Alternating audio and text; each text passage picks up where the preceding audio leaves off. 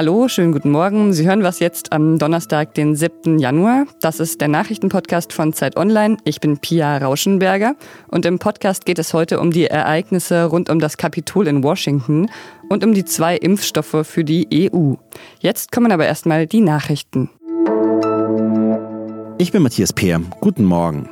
Im Chaos rund um die Erstürmung des Kapitols ist ein wichtiger Erfolg für die Demokraten fast untergegangen. Sie haben Prognosen zufolge künftig die Kontrolle über den Senat, in dem bisher die Republikaner die Mehrheit hatten. Das ist das Resultat der Stichwahlen im Bundesstaat Georgia.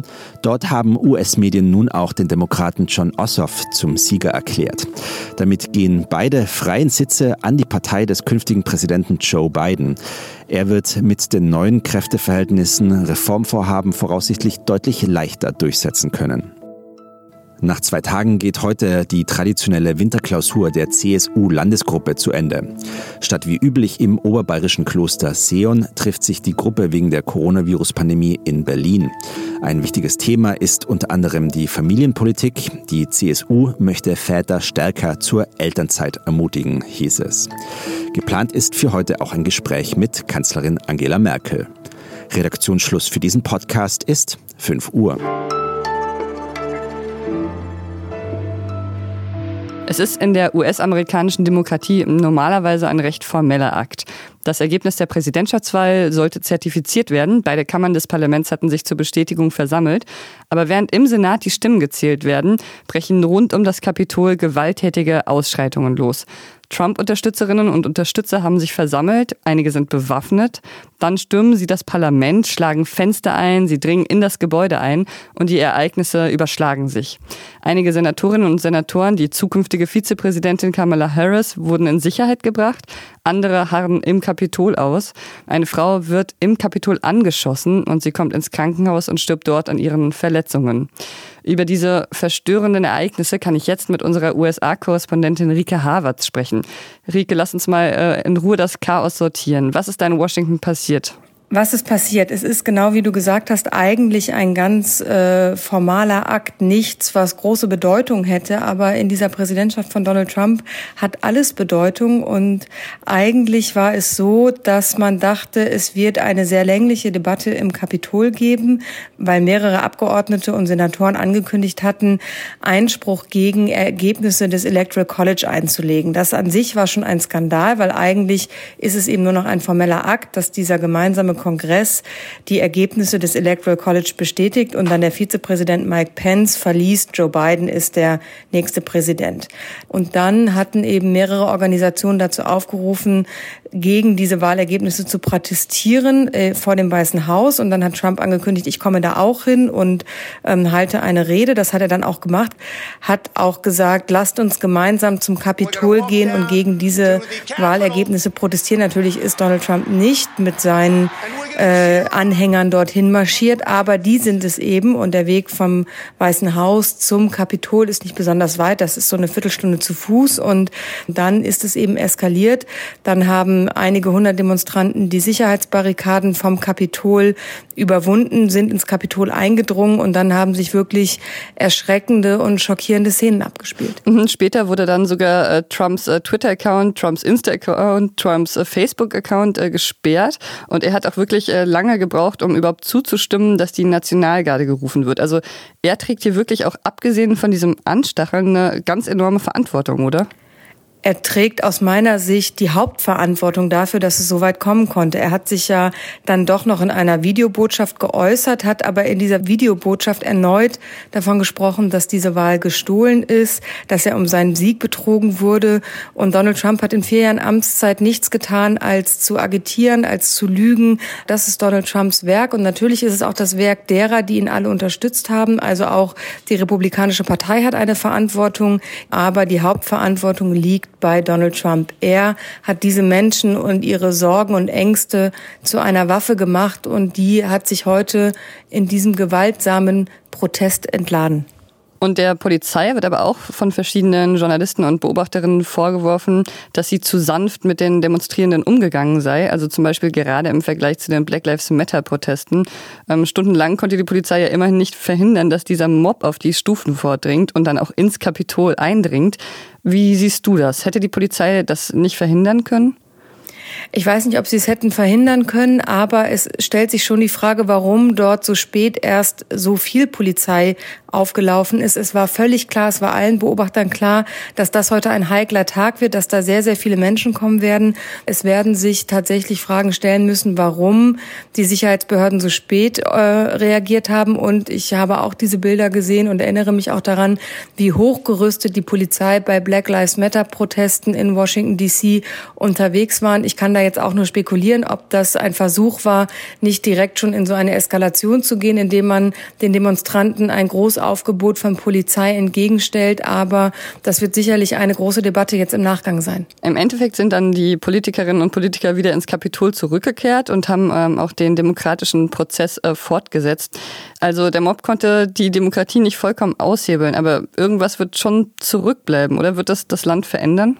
Ja, ich glaube schon, dass das Land nach diesem Tag ein anderes ist. Das war ein Einschnitt und das wird man auch nicht gut machen, wieder über nur ein paar patriotische Worte, um die Bürger zusammenzurufen. Joe Biden hat sich natürlich auch am Nachmittag geäußert. Er hat gesagt, das ist nicht das wahre Amerika und ich glaube, das stimmt. Es ist nicht das wahre Amerika. Es haben Millionen Menschen für Joe Biden gestimmt. Es haben an diesem Tag Millionen Menschen auch dafür gesorgt, dass die Demokraten wieder eine Mehrheit im Senat haben. Das ist dann ob dieser Eskalation komplett untergegangen, aber die Demokraten stellen jetzt auch wieder eine Mehrheit im Senat. Das heißt, es gibt viele Millionen Menschen, die ein anderes Amerika wollen. Und ich glaube auch, dass viele Menschen, die Donald Trump noch einmal gewählt haben, erschüttert sind von den Bildern, die sich da abgespielt haben. Aber sie sind eben auch Teil dieses Amerikas. Es gibt diese Menschen, die bereit sind, dem Präsidenten zu folgen in seine Welt, in seine Lügen, in seine ähm, Verschwörungstheorien, die bereit sind, gewalttätig zu werden, die diese Demokratie einfach angreifen. Und das wird etwas mit dem Land machen, das wird das Land verändern. Und da muss sich der Rest Amerikas mit aller Kraft dagegen stellen. Vielen Dank, liebe Rike, und ich hoffe, du kannst jetzt ein paar Stunden schlafen. Ich danke dir, liebe Pia. Bis bald.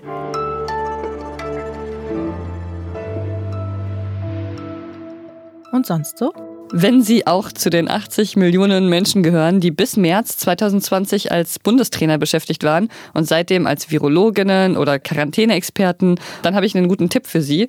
Nutzen Sie doch mal Ihr Wissen, um die Pandemie zu bekämpfen. Also es gibt da ein Brettspiel mit dem Namen Pandemie und da werden dringend gute WissenschaftlerInnen, LogistikerInnen und SanitäterInnen gebraucht. Es ist ein Kooperationsspiel, also alle Mitspieler kooperieren zusammen, um die weltweiten Seuchen zu bekämpfen. Tatsächlich ist das Spiel schon aus dem Jahr 2009, also ziemlich innovativ, ziemlich visionär. Ich habe es zweimal gespielt, zweimal verloren, aber ich bin sehr angefixt trotzdem, endlich die Pandemie zu besiegen. Es ist ein bisschen kompliziert am Anfang, aber es lohnt sich, sich reinzufuchsen. Den Link zum Spiel finden Sie in den Show Notes.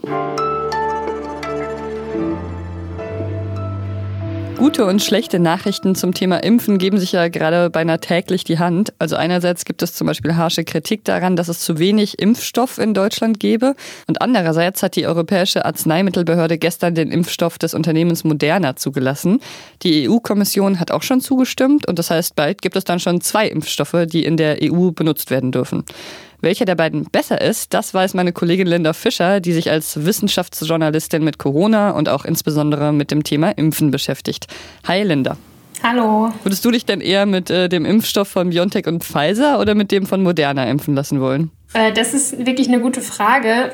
Und äh, für mich auch schon sehr schwer zu beantworten, weil sich die beiden wirklich sehr ähnlich sind. Also das, was da drin ist, ist sich total ähnlich. Wir haben jetzt zwei Erbguckbasierte Impfstoffe, die mRNA enthalten und auch ähnlich funktionieren wirklich.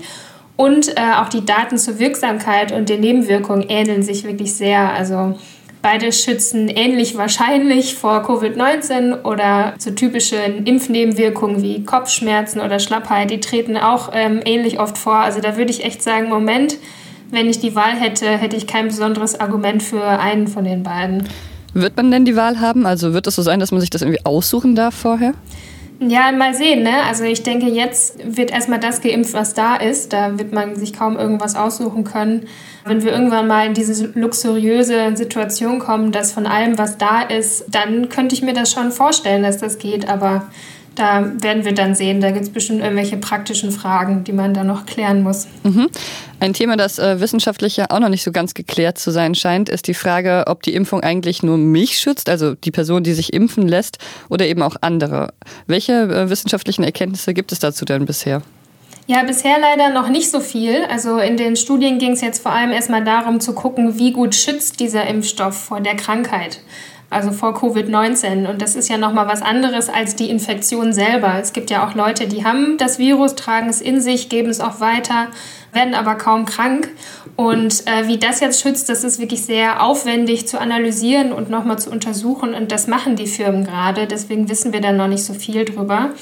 Ähm, grundsätzlich kann man jetzt schon sagen, dass es ja insgesamt diese Infektion ähm, abschwächen könnte. Also die Leute sind nicht mehr so schwer krank und das äh, bedeutet eben erfahrungsgemäß auch oft, dass man eben auch nicht so viel Virus in sich trägt und nicht so lange andere infizieren kann. Also ich glaube, da sind auch schon die Expertinnen und Experten sehr zuversichtlich, dass das hilft, auch dass das Virus nicht mehr so oft viel weitergegeben kann. Aber so wirklich ein hundertprozentiger Schutz, der wird eigentlich nicht erwartet. Also man kann sich immer noch vielleicht infizieren, mhm. zumindest ein Teil der Geimpften. Die Frage ist ja auch äh, relevant für die Herdenimmunität. Ne? Also da ist es ja bis jetzt, sagt man ja immer, dass es 60 bis 70 Prozent müssen geimpft sein oder beziehungsweise immun sein, damit Herdenimmunität besteht.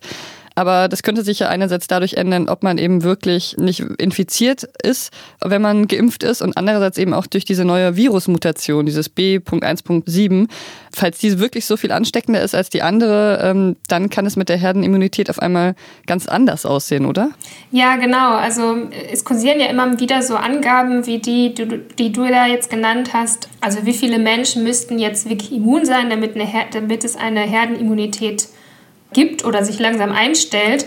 Das ist aber gerade ein bisschen wackelig, weil wir ja gerade gesehen haben, dass sich das Virus auch einfach verändern kann, also mutieren. Jetzt in diesem Fall ist es ja so, dass es sich möglicherweise viel schneller äh, verbreitet oder ein bisschen schneller, als wir das bisher so kennen. Und das bedeutet eben auch im Umkehrschluss, dass wir mehr Menschen brauchen, die immun sind, um das auch wirklich zu bremsen. Deshalb und aus ein paar anderen Gründen wäre ich mit diesen 60 bis 70 Prozent wirklich sehr vorsichtig. Ähm, das ist nicht unwahrscheinlich, dass wir erst einen Effekt merken, wenn wir wirklich deutlich, deutlich mehr Menschen geimpft haben. Hm, okay. Danke, Linda. Sehr gerne. Und ein FAQ zu diesem Thema äh, finden Sie auch auf Zeit Online und da hat auch äh, Linda Fischer mitgeschrieben. Und das war's mit äh, Was jetzt für heute Morgen. Falls Sie es geschafft haben, die Pandemie zu besiegen oder falls Sie Tipps dafür brauchen, schreiben Sie uns. wasjetzt.zeit.de. Lob und Kritik gehen auch an diese Adresse. Heute Nachmittag hören Sie hier meine Kollegin Erika Zinger mit ausgewählten Nachrichten, wie immer. Ich bin Pia Rauschenberger. Machen Sie es gut.